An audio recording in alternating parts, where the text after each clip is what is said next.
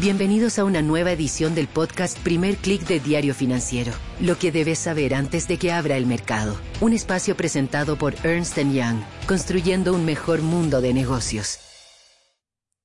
Muy buenos días, los sorprendí con esa nueva introducción. Es parte de las mejoras que iremos haciendo de a poco en el podcast. Hoy es viernes 11 de noviembre y les doy la bienvenida a un nuevo primer clic. Hoy el especial de la semana en el que discutiremos sobre el futuro de la industria del litio. Pero antes de ir con este tema, revisemos lo que está pasando en los mercados porque nos preparamos para un cierre de semana con un rally. ¿Por qué no? Un día de buenas noticias por lo pronto en los mercados. Esta es una reacción a dos factores. El primero, esa lectura de inflación menor a la esperada en Estados Unidos y el segundo, reportes, ahora sí, hechos, no solo rumores, de un relajamiento de las restricciones de esa campaña cero COVID en China. Vayamos primero a Estados Unidos, donde ayer se reportó una tasa de inflación a 12 meses de 7,7% a octubre. Esta es la primera baja desde ese nivel de 8% que tanto sacudió al mercado. Muy importante fue una lectura menor a la esperada en la variación mensual de la inflación subyacente. Es decir, la inflación que no contempla ni precio de alimentos ni precio de combustibles. También vimos que fue un segundo mes de desaceleración del alza de precios y esto es muy importante porque alimentó la idea en el mercado de que el ajuste monetario está dando resultado, de que se puede lograr una desaceleración de la inflación, una baja, sin necesariamente provocar una recesión muy importante para los mercados financieros es la idea de que la Fed podría frenar su ajuste monetario antes de lo previsto. Por lo pronto, las apuestas es que al menos se reducirán las alzas de tasas. Si se esperaba hasta hace un par de días que la Fed apostara por una quinta alza consecutiva de 75 puntos base, ahora las expectativas bajan a un alza de 50 puntos base en la reunión del próximo mes. Mucho ojo, lo repitieron ayer varias veces diferentes jefes de Fed regionales, el que el alza de tasas sea más lenta, es decir, 50 puntos base, quizás 25 puntos base en los próximos meses, no quiere decir que se esté cerca del fin de este ciclo de ajuste monetario. Pero por lo pronto los inversionistas prefieren optar por el lado positivo de las noticias y es que esa baja esa desaceleración de la inflación podría llevar a un ajuste monetario más relajado. Esto disparó un rally en la tarde de ayer en Wall Street. Vimos alzas de 5%, de 7% en los índices estadounidenses y esta mañana continúan las alzas. Es una sesión de feriado para el mercado de renta fija en Estados Unidos, es el Veterans Day, pero está abierto el mercado accionario. Los futuros de Wall Street a esta hora marcan fuertes alzas, el Nasdaq sube poco más de 1%, el S&P 500 sube en torno a 0,8%. Vemos también alzas en Europa, estas son más moderadas, el stock 600 sube 0,64% y en Asia tenemos también una buena sesión, tenemos un alza de 5,15% en el índice regional es una sesión a la baja para el dólar. El índice global de la divisa cae 0,60%. Va a ser una sesión importante para el tipo de cambio. Por ejemplo, en Chile vemos que a su vez el cobre repunta 1,89% en Londres. No es la única materia prima que sube a estas horas. El petróleo también se ha disparado, sube 2,88%. Y el alza de las materias primas es una reacción no solo a esa debilidad del dólar en la sesión de hoy, sino también a los reportes que llegan desde China.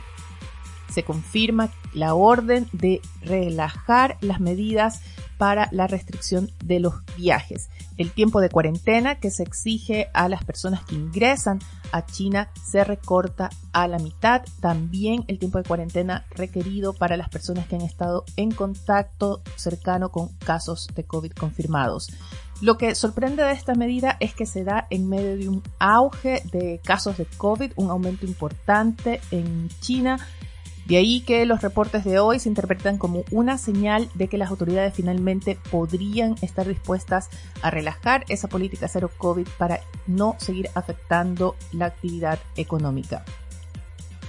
También muy importante hoy son los reportes que llegan desde Reino Unido, donde la economía se contrajo 0,2% en el tercer trimestre, la economía se alista para entrar en recesión, la caída fue algo menor de lo esperado, pero sin embargo el ambiente es muy pesimista, hay anuncios de huelgas de diversos gremios, de universidades, de los servidores públicos, Así que el país se prepara para lo que se considera un invierno del descontento. El temor es que este invierno, este descontento, se pueda también producir en otros países en Europa. También quiero comentar con ustedes el tema que está sacudiendo a los mercados de las criptomonedas hay mucha expectativa en torno a lo que pase. Hoy se está hablando de acciones de emergencia para tratar un rescate de FTX. Mientras tanto, las autoridades de Bahamas han congelado los activos de esta bolsa de criptomonedas de su fundador, Sam Bankman Fried. Y también hay reportes de que la SEC, el regulador financiero estadounidense, comenzaría una investigación.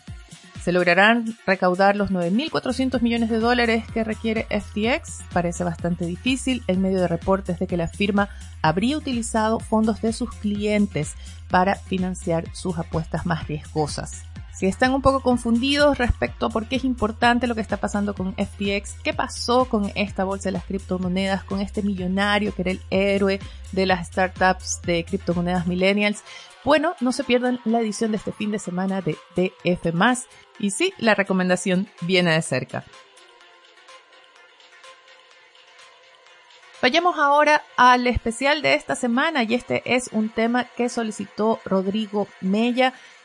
demoró un poco, fue la recomendación o el pedido llegó hace un par de semanas y me tomé estos días para encontrar al experto ideal para hablar del tema y mi mirada estuvo siempre en Alan Peterson. Él tiene más de 20 años de experiencia en la industria del litio, es analista senior para la consultora Wood Mackenzie y conversó con nosotros desde su oficina en Australia. La conversación fue en inglés, así que en este podcast voy a incluir algunas de las respuestas de Alan traducidas gracias a mi colega Nicolás Durante. Pero si quieren leer la entrevista completa, pueden hacerlo en df.cl. Voy a incluir el link en las notas del podcast. ¿Por qué es importante hablar de litio? Bueno, ya hemos visto las iniciativas del gobierno chileno que busca crear esta empresa nacional de litio, algo similar a Codelco. Muy interesante, Diario Financiero reportó ayer que el plan del gobierno incluiría permitir la entrada de privados a la propiedad de esta empresa. Es solo una de las iniciativas que se están dando a nivel global. Varios gobiernos, varias mineras se están apresurando a tratar de movilizar inversiones, dadas las expectativas de demanda para el litio, también para el cobre, como parte de la transición energética. Este fue el primer tema que conversé con Alan Peterson, porque las expectativas en torno al litio son variadas. Hay quienes apuestan a que estamos apenas en el inicio de un superciclo de este metal, hay quienes creen que veremos pronto una corrección de precios. En el caso de Alan, cree que sí veremos una desaceleración, pero más hacia mediano plazo. Estamos pronosticando un crecimiento muy fuerte a corto y mediano plazo hasta los 30 y hasta el comienzo de los 40. El fuerte crecimiento continuará. No tan fuerte como hemos visto en los dos últimos años, pero todo es relativo. Así que todavía esperamos tasas de entre el 15 y 30% de crecimiento al año. En términos generales, eso es increíblemente fuerte, Obviamente es una desaceleración de las tasas de crecimiento en comparación con lo que hemos visto. Y a medida que nos adentramos hacia los 40, ya sea el final de la década de 2040, se verán tasas de crecimiento más lento. Seguirá habiendo crecimiento, pero a medida que aumente la penetración en el mercado de los vehículos eléctricos, esa tasa de crecimiento se reducirá. Otro factor muy importante va a ser qué pasa con la tecnología para reciclar baterías. Según Wood Mackenzie, esta es un área en que habrá más desarrollo dentro de la próxima década. Es necesario reciclar baterías de litio porque se anticipa, y es un poco el análisis, consenso que hay en la industria, la producción que está prevista hasta ahora no alcanzaría para abastecer esa demanda que genera el ambicioso plan de la transición energética. Sin este componente, asegura Peterson, será difícil cubrir esa demanda por litio hacia finales de la década de 2040. Así que esta es una área que también requiere de nuevas inversiones. Otro complemento para la producción de litio será el desarrollo de nuevas baterías. El litio enfrenta la competencia del desarrollo de otras tecnologías. Pedersen menciona que ya, por ejemplo, se está trabajando en baterías en base a níquel, baterías en base a sodio, pero cada nuevo sector asegura este experto, requerirá de determinados tipos de batería, así que no se puede hablar necesariamente de una competencia porque es un área donde la tecnología requiere de cambios precisos, densidad energética, calidad de litio, diferentes tipos de materiales. Y uno de los puntos en que más énfasis hizo Pearson en nuestra conversación es que la demanda, no solo de litio, sino por metales, va a ser enorme. Se vuelve muy interesante cuando se mira hacia adelante, porque se necesitará una gran cantidad de materiales para alcanzar el esfuerzo de descarbonización. Wood Mackenzie realizó un estudio a principios de año en el que analizamos los volúmenes de metal que se necesitarían si el mundo avanza hacia un alza de 1,5 grados centígrados hacia el final de siglo y el crecimiento requerido para cada material es realmente aterrador. El caso base que tenemos hoy es de una demanda en un mundo con un alza de 2 grados y medio. Así que, para aumentar el esfuerzo de descarbonización, se necesitarán más metales. Necesitamos todas las soluciones que podamos conseguir. ¿Qué implica esto? Que también se requiere un cambio en el hábito de los consumidores, un cambio en cómo también operan las industrias. Sin ello, tampoco será posible lograr ese ambicioso plan de reducir, de neutralizar más bien las emisiones. ¿Cómo compatibilizar entonces la necesidad por más materiales con esa tendencia política que vemos que algunos expertos han denominado como un espíritu antiminero? Esta es la respuesta de Alan. Si nosotros como sociedad nos movemos hacia la limitación de la minería, hay un montón de cosas que no vamos a ser capaces. Cada consumidor en el mundo, cada industria en el mundo utiliza material minero. En la tecnología de energía renovable, los productos de tierras raras se utilizan en los imanes que se usan en las turbinas de viento, en los motores de los vehículos eléctricos, en la producción de paneles solares. Así que sin la extracción de estos minerales y metales que se necesita, será cada vez más difícil descarbonizar sin cambios significativos en el comportamiento del consumidor. Y creo que eso es un reto aún mayor. Creo que necesitamos inversión y necesitamos un cambio en la mentalidad sobre la minería y las emisiones asociadas a la minería, porque primero tenemos que extraer los materiales antes de descarbonizar la propia industria minera. A pesar de la necesidad de estas inversiones, cada vez los países productores, las empresas mineras enfrentan nuevos obstáculos, algunos son dos, básicamente, según el experto. Uno de ellos es administrativo, son los procesos regulatorios que se alargan, cada vez son más largos y más complicados. También esta es consecuencia de la conciencia por el impacto que genera la minería en la sociedad. Sin embargo, hay un tema ahí de burocracia, de problemas regulatorios. El otro obstáculo es financiero y tiene que ver con lo prematuro todavía que es el estado del mercado de litio. Este es un mercado además muy técnico donde los precios se fijan a través de contratos muy específicos entre proveedores es decir, las mineras, y los compradores, digamos, empresas como Tesla, por ejemplo. Son mecanismos de fijación de precios que están sujetos a las especificaciones técnicas que requiere cada comprador. A pesar de los obstáculos, es necesario atraer más inversiones. El experto de Wood Mackenzie menciona que ya se ve mucha actividad, nuevos proyectos, por ejemplo, en Estados Unidos, en Europa, también en Australia, ni mencionar China, que es el que lleva la delantera, sobre todo en lo que se refiere a tecnologías de conversión de litio. Chile, Argentina y Bolivia siguen siendo los principales dueños de las reservas de litio, siguen siendo los actores más importantes en la industria en ese sentido, pero Alan ve con preocupación esos planes de crear esta especie de cartel, esta especie de OPEC de litio. No soy un gran creyente en ese cartel o la forma en que operan.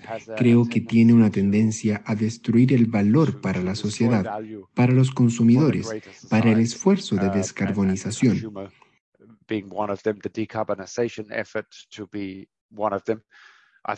Creo que si la asociación es más hacia una colaboración, puede ser.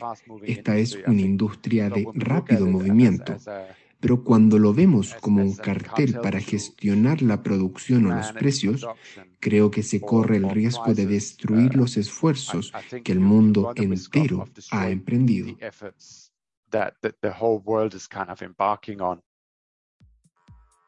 Como siempre espero que el especial les sea útil. Sé que el formato cuando hacemos entrevistas en inglés no es el más amigable, sin embargo los invito a que lean la entrevista completa en df.cl. Considero importante traer expertos de otras áreas, de fuera de Chile, de fuera de Latinoamérica, que tienen una visión más global a veces de algunos de los temas. En el caso del litio, una de las grandes conclusiones es que habrá una demanda enorme, sí veremos una tasa de crecimiento en los precios algo más lenta, pero la demanda está ahí, la necesidad de inversiones está ahí y no nos podemos dar el lujo de no solamente como países, sino también a nivel mundial, no nos podemos dar el lujo de frenar, de poner obstáculos a la actividad minera.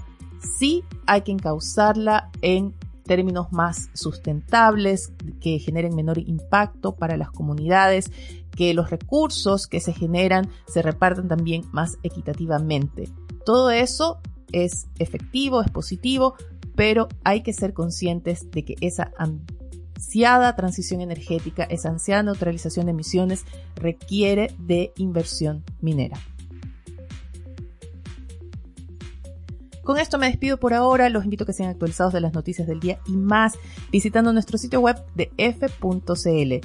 La próxima semana no tendremos un especial, sino que dedicaremos toda la semana a la reforma previsional. Contestaremos sus preguntas comenzando desde el lunes al final de cada día después del resumen de los mercados. Así que no se lo pierdan.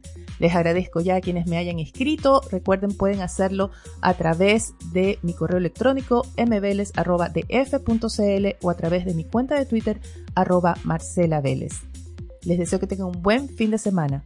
Nosotros nos reencontramos el lunes. Esto fue el podcast Primer Click de Diario Financiero. Lo que debes saber antes de que abra el mercado. Un espacio presentado por Ernst Young, construyendo un mejor mundo de negocios.